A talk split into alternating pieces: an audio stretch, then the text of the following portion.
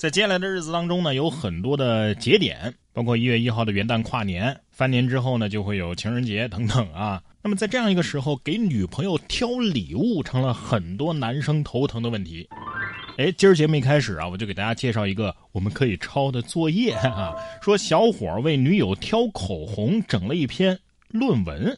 近日，山东某高校啊，一名零零后的男生为给女朋友挑口红，做了十多页的 PPT 研究，从品牌到型号到功能到品牌到价格等等方面进行分析和比较。网友称啊，这认真的程度堪比是写学术论文了。小伙回帖之后呢，说是因为和专业相关啊，而这些研究呢，也可能会作为自己毕业论文的选题方向。这不比拉菲草用心多了？果然，别人的男朋友从来不会让人失望。只能说您是五倍楷模啊，不愧是理工男，请收下我的膝盖。下面这位朋友的技能啊，也是使我大服特服啊！火腿闻香师，您听说过吗？他能闻香识猪腿。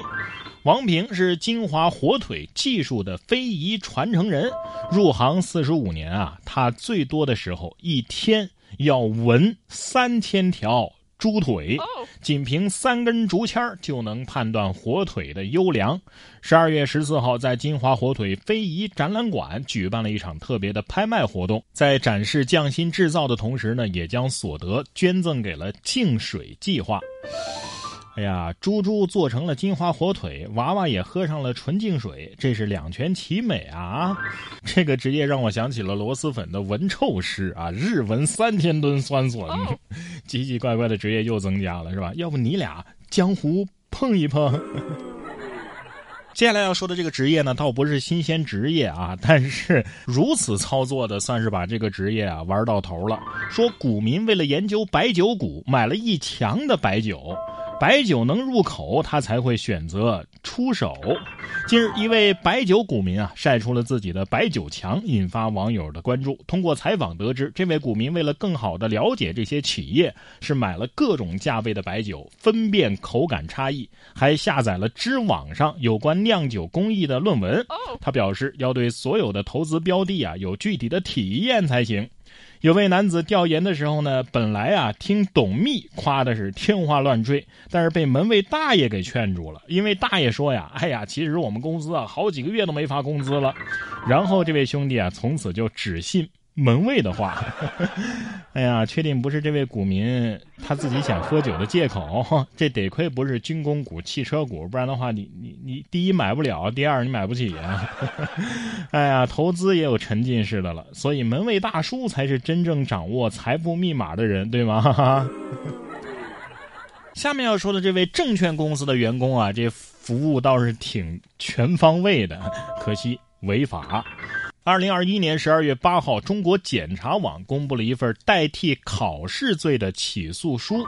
被告人李某是中信证券公司大连分公司的员工啊，也是研究生文化。其客户辛某因为害怕全国研究生招生考试不通过，就找这李某啊。代替自己参加考试，辛某了解李某是证券行业新人，客户少，销售业绩也不佳，就对其承诺啊，给这位李某啊拉客户、购买证券，提高其年底的销售业绩。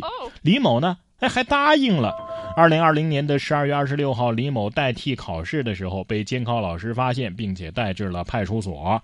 经核实，替考情况确实属实。二零二一年一月十五号，辛某投案自首。被告人李某和辛某均因为涉嫌代替考试罪，被锦州市公安临河分局取保候审。还有这项 VIP 服务呢？这为了单子也是卷卷的呀！我就想知道。考上了吗？原以为我工作已经够努力了，现在发现我连坐牢的勇气都没有，努力个锤子啊！活该留不住客户。这到时候狱友问你，哎，哥们儿，你是什么原因进来的呀？这李某说，说出来你可能不信，我是凭本事考进来的。只要思想不滑坡，方法总比困难多。杭州的一户人家呀，居家隔离的时候，晒的衣服被吹到了楼下，没法下去拿呀。他灵机一动，用大闸蟹吊着下去取衣服。而这只大闸蟹居然真的把这衣服给抓到了，完成了不可能完成的任务。这是出演了一部《螃蟹侠》，英雄无归呀！啊，主人十分感动，晚上奖励你蒸个桑拿，然后多给你加点葱姜蒜吧。哎，最后会不会检查的时候发现衣服被螃蟹剪了两个大洞？同样是小概率事件，这对九零后的小夫妻的结婚证啊，在网上火了。说网上有这么一对九零后的夫妻啊，火了，不是因为他们有多么高的颜值，也不是因为他们本身有什么特别之处，而是因为这对小夫妻的名字啊，丈夫和妻子两个人都叫张萌，而且啊，这两个字是一模一样的啊，没有一点差别。夫妻双方同名同姓，堪比买彩票中奖的概率了。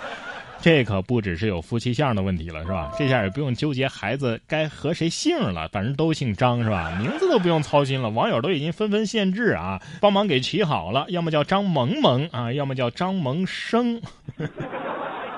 不知道这夫妻俩看到这样的评论之后啊，会不会心想，要不你们生吧？不得不说，咱们中华文化博大精深啊！这位外国的小伙子就吃了一个没文化的亏啊，闹了乌龙了。说一个上海的药店内发生了一件让人忍俊不禁的事情。根据店员的回忆啊，一个小伙子啊，外国小伙子进店之后呢，提出要买人参可乐。呃，在店员表示这我们是药店啊，不售卖可乐呀。呃，小伙子仍然坚持购买，但是他的中文呢又不太好。呃，店员根据其。可可乐的可啊，以为是咳嗽的咳了啊，还是甜的，而且是棕色的等等描述啊，最后卖给他了止咳糖浆。事后店员通过网络搜索才发现哦，误解了顾客了。秀儿是你吗？去药店买可乐，这可报不了医保，下次记得去超市吧。